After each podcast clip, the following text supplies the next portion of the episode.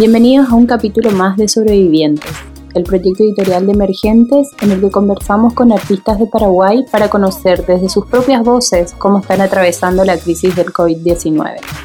Mi nombre es Alex Nis y en esta ocasión vamos a dialogar con dos artistas visuales referentes de la escena que nos contarán un poco más sobre la realidad que les toca vivir hoy. Ellos son Claudia Casarino y Leila Bufa. Hola, eh, soy Claudia Casarino, soy artista visual y soy directora de la Fundación Miliorisi. Hola, yo soy Leila. Hace cinco años me dedico exclusivamente a la cerámica. Me dedico a hacer utilitarios mayormente con técnicas ancestrales y horneadas a leña. Quisimos arrancar la conversación preguntándole a ambas cómo atravesaban este escenario desde su rol de artista. Grata fue la sorpresa a encontrarnos de que no existe un rol de artista, sino que uno es. Y más de eso nos cuenta un poco Claudia. Lo que pasa es que yo no puedo separar mi yo artista de mi yo persona. Y mi yo persona se despliega en una cantidad de Claudias que pueden ser incluso contradictorias entre sí honestamente, mis galeristas de afuera me pedían diarios de cuarentena, me pedían que relate. Yo necesito tomar distancia de, de situaciones tan movilizadoras como esta. Y esta es una movilización total. Hay tantas cosas que interpela esta situación y apresurarnos a emitir un juicio de cómo la atravesamos me parece hasta un poco irresponsable. Creo que como artistas sí, estamos súper desprotegidos porque dependemos de un mercado muy caprichoso. No hay una institucionalidad que salvaguarde a los artistas como un gremio. No hay seguro social. No hay a, dónde acudir, ¿verdad? Leila nos cuenta cómo le tocó la cuarentena a nivel personal y también nos relata cómo afectó al grupo de artesanos con los que suele trabajar. Bueno, yo mayormente como, como ceramista dependo eh, de las clases que doy y eso fue lo primero que tuve que cancelar, obviamente. Tengo pedidos pequeños que me están permitiendo seguir creando y seguir trabajando y seguir practicando, pero en mi entorno, que es el entorno bueno, de la cerámica, la alfarería, eh, vimos a muchas personas afectadas, por ejemplo en Areguá, la mayoría del pueblo, por ejemplo, son, son ceramistas ahí, son alfareros, y, y todo el pueblo estaba con necesidad, entonces nos unimos un poco acá entre el grupo de ceramistas azucenos para poder apoyarles a ellos, pero es como que te deja, te deja mucho en una situación de, de impotencia, porque no hay, no hay tanto que podamos hacer tampoco, podemos ayudar y dar la mano hasta cierto punto y bueno, esperar, esperar a que pase.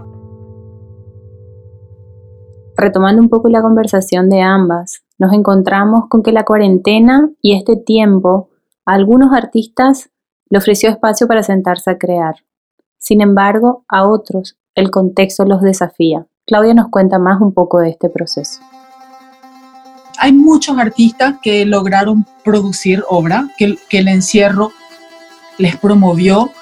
Eh, hay muchos artistas que, que no tienen el taller en su casa. Yo también tengo el taller en casa, pero yo no puedo producir en respuesta inmediata a nada tengo que decantar muchísimo lo que pasa a mi alrededor porque no me siento ni siquiera honesta haciendo una obra reactiva.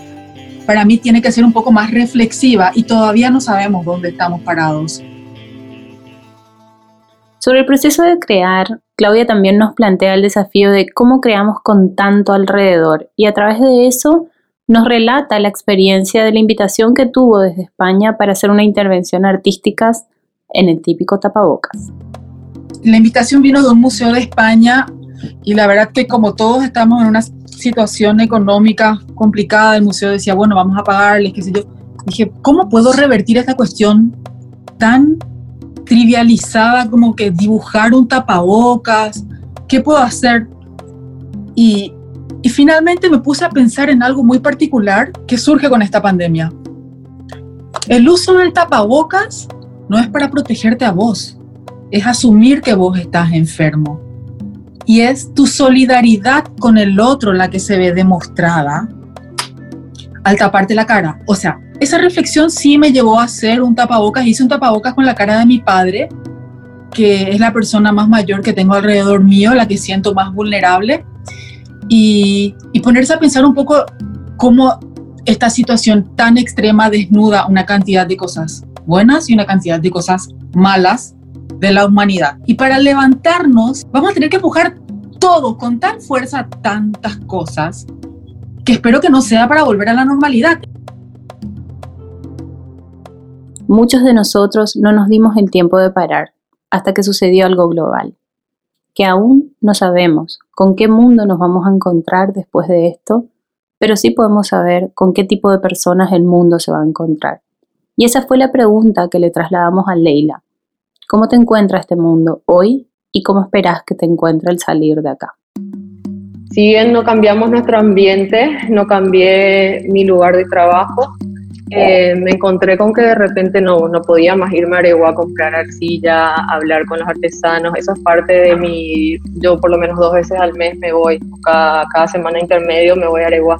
Entonces, lo que, lo que sí de repente es, como, como les había contado, se me frenaron todas las clases, que es algo que yo siempre estoy pensando, ¿verdad? ¿Cómo voy a seguir transmitiendo lo que hoy estoy enseñando a las personas que están empezando a aprender recién, a las personas que ya tienen más experiencia? También yo aprender, ¿verdad?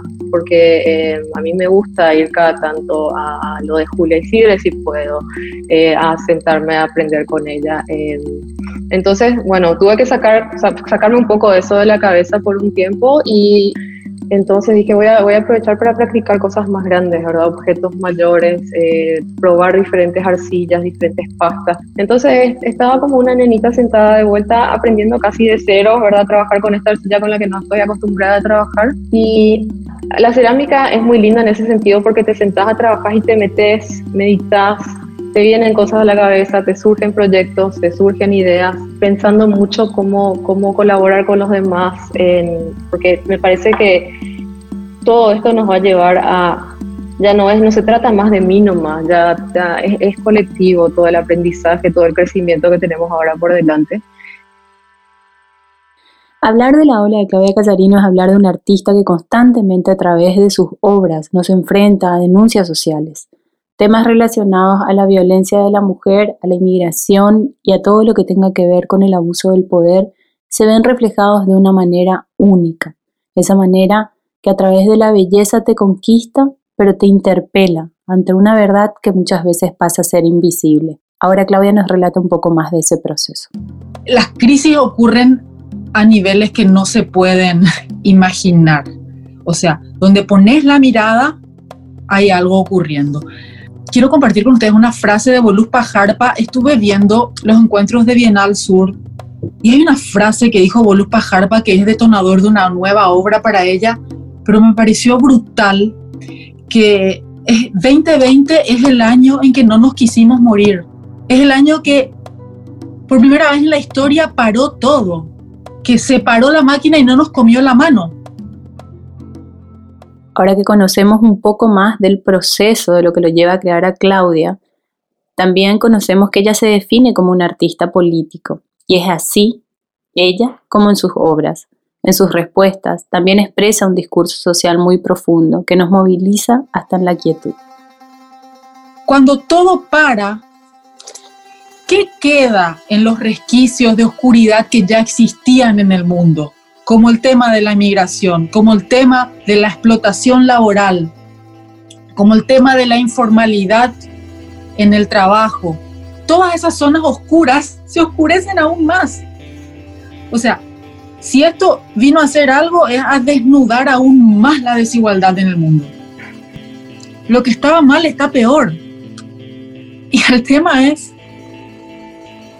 ¿cómo se cara esto si no es de manera colectiva, si no es una cuestión conjunta, si todos no podemos dar nuestra opinión, llegar a un consenso, no podemos más dejar en manos de los que están en el poder nomás las decisiones.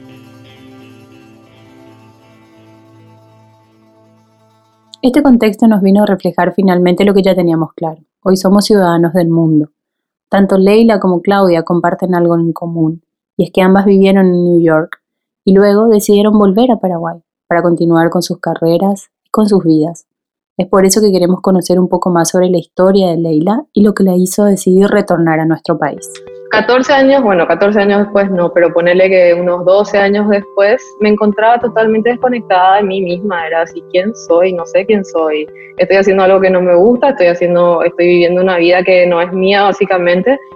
Y siempre tenía ese, esas ganas de, de volver a Paraguay, como que me empecé a conectar conmigo misma en ese momento y bueno, cuando me di cuenta que me quería, quería dedicar a la cerámica fue cuando supe que quería volver a, Paraguay. Y no sé, capaz que era como una especie de empezar de cero de vuelta, como que ya tenía más o menos una carrera encaminada, pero no estaba haciendo yo. Y eso, eso fue lo que me hizo querer volver. Y hace cinco años que estoy acá de vuelta y no, no me arrepiento. O sea, tomaría esa decisión de vuelta mil veces. No me veo viviendo allá eh, fue muy lindo mientras duró, pero era como que también no sentía que pertenecía del todo, me sentía muy sola también, me faltaba también ese calor humano que tenemos acá. Mencionábamos antes que las obras de Claudia tienen ese poder de hacer visible lo invisible, llevándote desde lo sutil y lo imponente de la belleza a enfrentarte con la realidad dura que a veces no queremos ver. Y sí, mucha gente me dice tu obra es tan linda para decir cosas tan feas en pocas palabras. Pero ahí tomo las palabras de Jean Cocteau, que dice que, que la belleza tiene ese algo tan movilizador que hasta a la gente que no se inmuta por nada le puede hacer dar vuelta la mirada, ¿verdad? Y, y conmover. Eh, eh, a través de la belleza a veces se puede conmover y convocar un poco a la reflexión. Cuando hablamos de lo cotidiano a través de la cerámica, seguro hablamos de Leila. Esa conexión llega a muchísimas personas, pero de una manera distinta. Y ella nos cuenta un poco más sobre esta función que ella imprime entre la cerámica y las piezas cotidianas.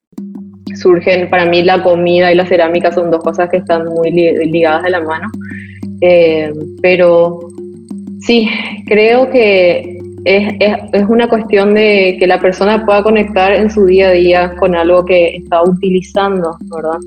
Eh, yo creo que gracias a eso pude llegar también a, varias personas ahora durante la pandemia también, porque eh, las personas siguen buscando eh, lo utilitario y bueno, lo, lo, lindo de eso es que muchas personas también están queriendo apoyar lo local, el diseño local, el diseño artesanal, eh, eh, a los artesanos de acá.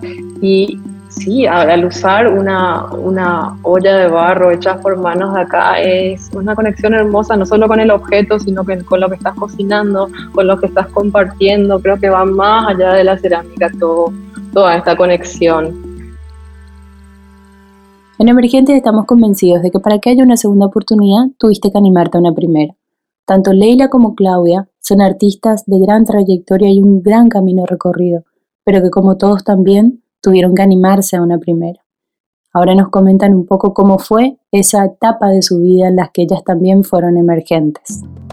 Y, uno de los motivos por los cuales yo apoyo tanto a emergentes es que yo también soy producto, así lo digo sin problema, de un concurso de arte. Yo no quería ser artista porque no me lo había planteado en la vida. Bueno, yo quiero ser artista. Yo estudiaba arte porque me gustaba arte. Me acuerdo que me había conmovido mucho una biografía de Miguel Ángel que había leído y me interesó así muchísimo la historia del arte. Y ese año el diario La Nación lanzó un concurso de arte joven y yo agarré un pedazo de mármol del depósito de la empresa de mi papá que trabajaba en construcciones e hice una escultura. Y la presenté al concurso, pero cero expectativa. Yo estaba en primer semestre de la facultad. Me acuerdo que en junio más o menos presenté la pieza. Fue muy loco, pero el premio era súper genial. El premio era un viaje a Cuenca, Ecuador, viendo primero Quito, después Cuenca y visitando la Bienal de Cuenca y asistiendo a todos los seminarios de la Bienal de Cuenca y compartiendo con todos los artistas de todo el mundo que participaban. Era algo muy genial. Y allá fuimos a Ecuador y entonces cuando me presentaban, si ella es Claudia Casarino, la artista de Paraguay, y yo, ¿no? ¿Cómo? Perdón.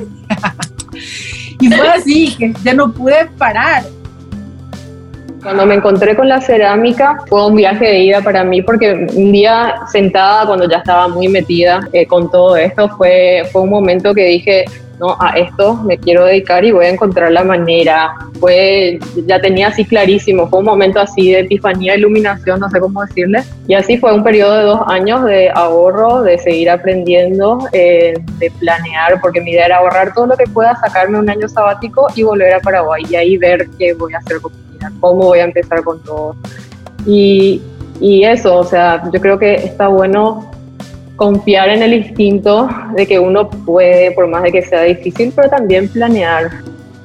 En el transcurrir de la conversación nos encontramos con muchos conceptos que nos reflejan, como por ejemplo que el oscuro se devela y que de esta situación salimos si salimos en conjunto, como un colectivo, con esa mirada que me refleja en el otro, esperando por sobre todas las cosas que el mundo nos encuentre, trabajando desde lo personal y sumándose a lo colectivo.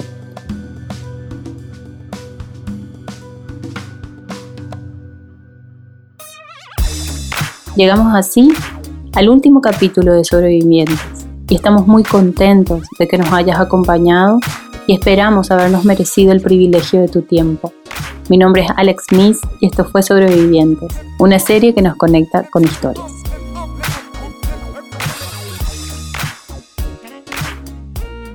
Las opiniones expresadas en esta charla son de exclusiva responsabilidad de los participantes y no representan la opinión o valores del Banco Itaú Paraguay o Fundación Itaú o Fundación Carlos Pusineri Scala.